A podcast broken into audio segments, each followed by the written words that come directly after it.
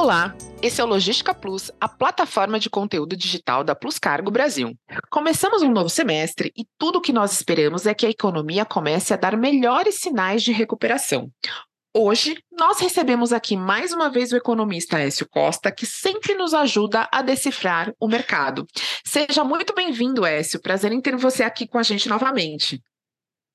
É sempre um prazer estar participando né, do Logística Plus, né, e queria deixar um abraço aí para todos da Plus Cargo, inclusive mencionar que alguns é, já vêm até me seguindo nas redes sociais, o que é muito legal, a gente termina tendo mais interação, não só nessa, nesse bate-bola né, do nosso podcast, mas também no dia a dia, com pautas, com assuntos que eu posto por lá. Então, convido inclusive a quem tiver interesse seguir os meus perfis aí em todas essas redes, porque eu acho que a gente termina tendo a informação mais no dia a dia, né, mais traduzida. E o podcast é para quem quer escutar com mais tranquilidade, entender mais a fundo né, o que está acontecendo no mercado.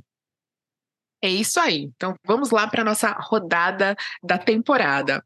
É, Écio, o superávit desse semestre ele foi um dos maiores já registrados. O que isso significa para a economia brasileira?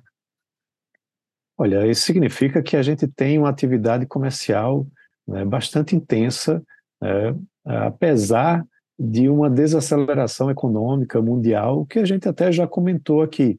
Né, você tem as taxas de juros subindo mundo afora, é, com o intuito de conter a inflação né, dos países, das principais economias, e isso termina derrubando o preço das commodities, né, commodities agrícolas, minerais, mas mesmo assim, o Brasil terminou batendo um recorde né, para o mês de junho, com um superávit primário, uh, um superávit comercial, né, principalmente é, oriundo das commodities agrícolas, a soja como grande destaque. E no acumulado dos seis meses, né, também é, bateu um recorde é, de toda a série histórica da Secretaria de Comércio Exterior do MDIC, com um superávit de 45,5 bilhões de dólares. Então, mostra que ainda temos, né, e vamos continuar tendo, talvez até crescendo mais, uma relevância né, no cenário internacional como grande exportador de commodities. É, apesar do preço né, de muitas dessas commodities ter caído, o valor subiu porque o volume exportado cresceu nesse mesmo período. Então, algo que chama muito a atenção. Certo. Você acabou de falar né, sobre essa questão dos recordes de exportação, mas o Brasil ainda está longe de ser um dos maiores exportadores do mundo. Quais as expectativas para o futuro no setor? Zé, essa é uma questão importante. Né? A gente tem uma tradição de ser um país muito fechado ao comércio exterior. Certo? Estamos muito distantes né, de sermos, é, por exemplo, de estarmos entre os 10 países que mais exportam, que mais realizam comércio é, internacional.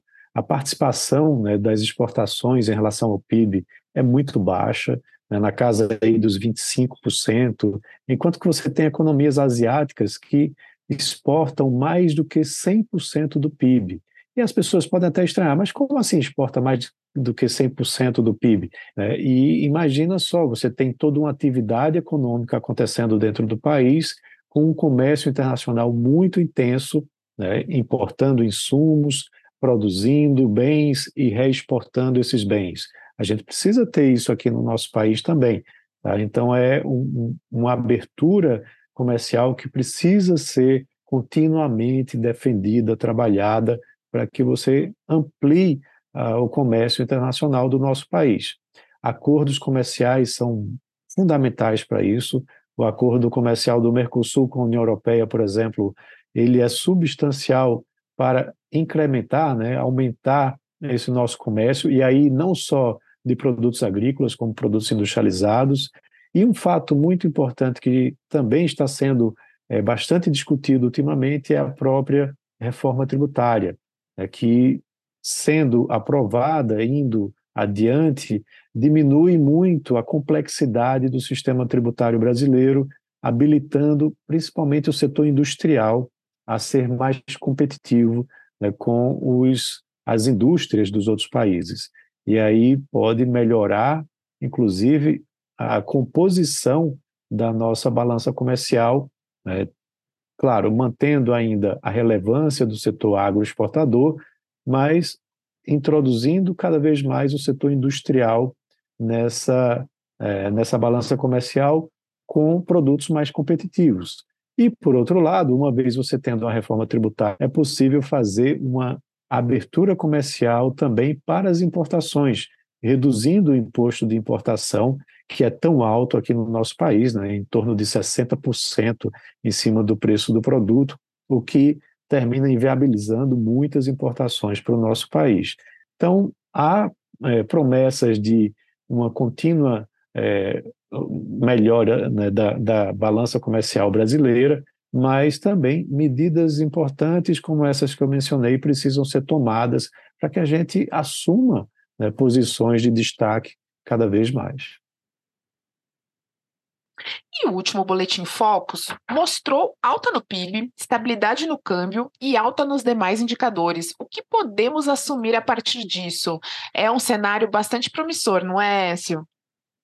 Pois é, esse é um cenário que ajuda muito a macroeconomia brasileira. Né? Você tem uma inflação que vem cedendo uh, ao longo dos meses, você tem perspectivas que vêm melhorando em relação a não somente esse ano, como os próximos três anos, essa convergência para é, o centro da meta, o que ajuda né, para que você tenha uma expectativa de redução da Selic, né, das taxas de juros da nossa economia, é, antecipada ao que se esperava.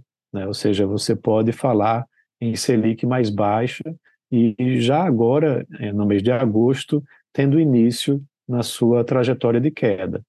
E, de forma bastante surpreendente, a gente teve também os resultados do, da atividade econômica através do PIB sendo revisados para cima, tanto esse ano como para o ano que vem, agora com expectativa de crescimento de 2,19%, quando você tinha no início do ano uma expectativa de crescimento de mais ou menos meio por cento, o que indicava alguns trimestres, inclusive, de, é, de queda do PIB, né, fazendo com que o país entrasse em recessão, né, caso isso realmente acontecesse. Então, a, a economia ela traz essas surpresas, né? no nosso caso, que a gente está discutindo, uma surpresa agradável, né? mostrando que os indicadores estão mudando né? e espero que continue assim. Espero que a gente continue tendo é, uma boa política é, monetária, fiscal, que possibilite fazer com que esses indicadores continuem melhorando esses números são bem importantes, mas a gente tem também a queda do desemprego no trimestre encerrado, agora em maio. O que isso representa para o momento atual e para o futuro da economia? Pois é, a expectativa é que você tenha é, uma certa elevação do desemprego ao longo do ano, ou pelo menos essa era a expectativa, porque a previsão era de crescimento baixo da economia. Né? Mas como o primeiro trimestre, por exemplo, surpreendeu com um crescimento bastante positivo do PIB, isso trouxe consequências de empregos. E aí houve uma redução na taxa de desemprego né, para o atual patamar de 8,3%. Claro, todo mês a gente tem que estar acompanhando né, como que isso vai se desenrolar, até porque o emprego sofre de uma certa sazonalidade né, na economia brasileira. Né? Os meses agora de junho, julho, você tem um certo reaquecimento, e aí a taxa de desemprego termina caindo.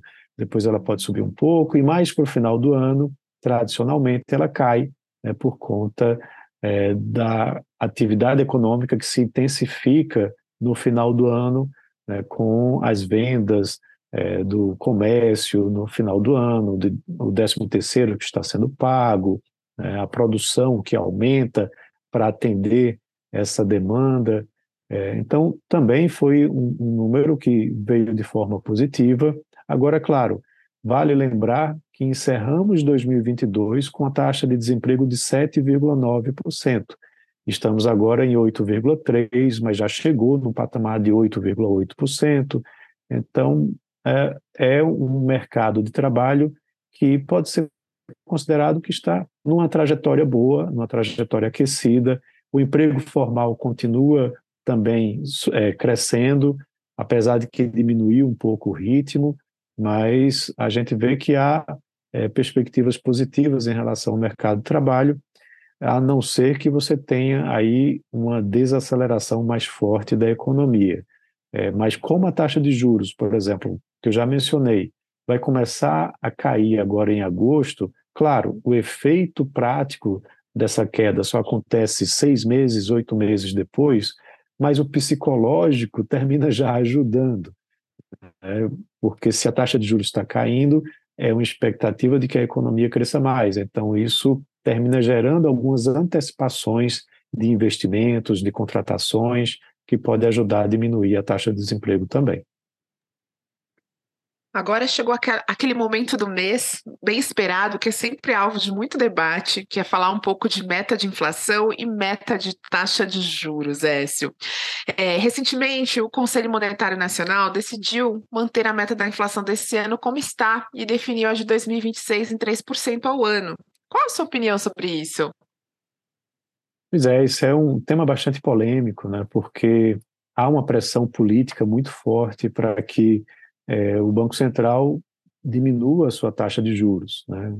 É, quando você olha a taxa de juros real, que é a taxa de juros nominal descontada da inflação, ela está positiva, o que tem impactado no câmbio para que é, o câmbio, inclusive, tenha cedido, né, valorizando o real.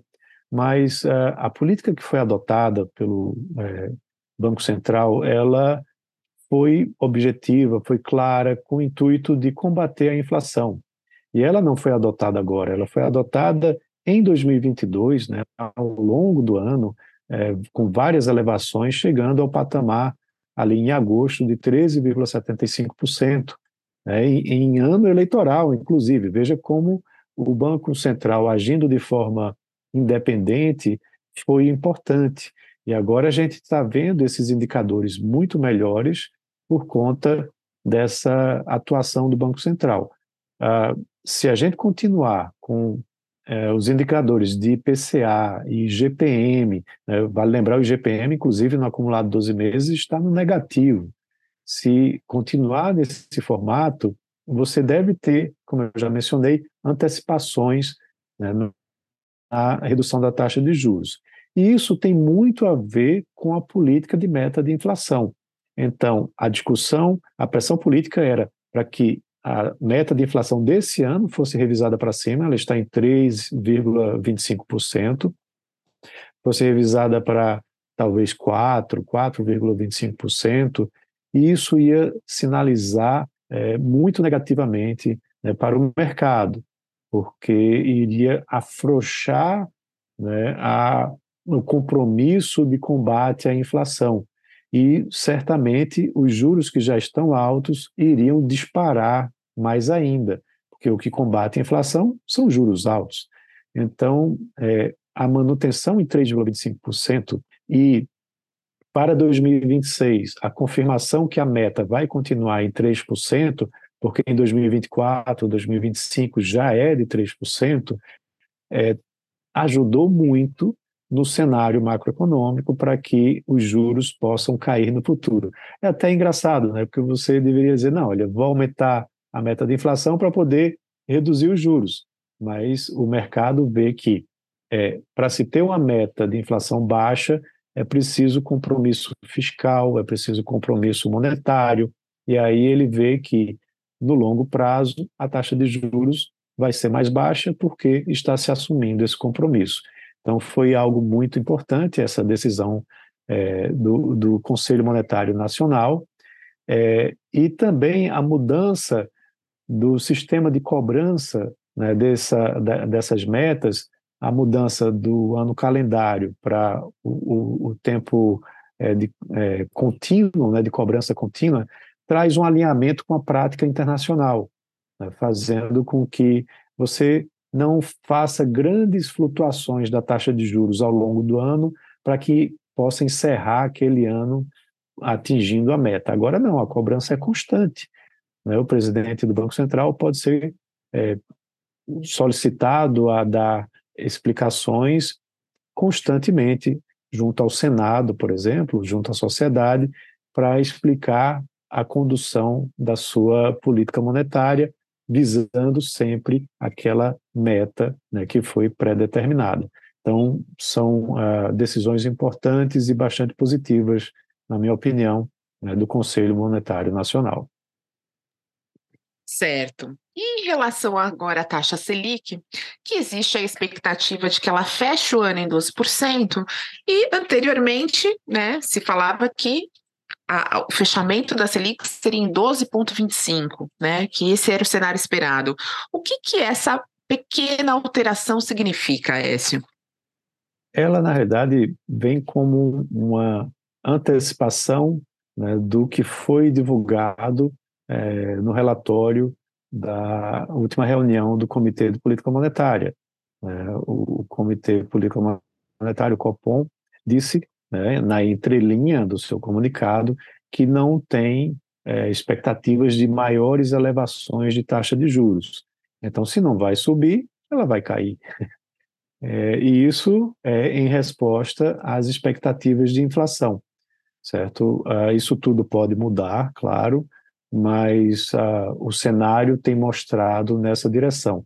Com um pequeno detalhe, né? a gente tem uma preocupação nesses meses de julho e agosto, principalmente, porque no ano passado o IPCA apresentou deflação, né, por conta daquele decreto que limitava o ICMS dos combustíveis, né, e agora você não tem mais isso, e qualquer inflação que venha nos meses de julho e agosto você vai ter uma elevação importante né, no acumulado de 12 meses.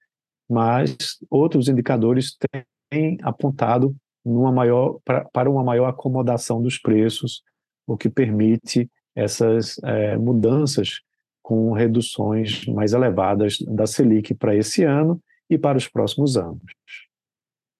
Muito bem, mais um mês cheio de novidades e mais uma vez nós que agradecemos aqui todas as informações importantes que você traz para nós, Écio. Muito obrigada e esperamos você aqui no próximo mês. Podem contar comigo. Um abraço a todos e até uma próxima.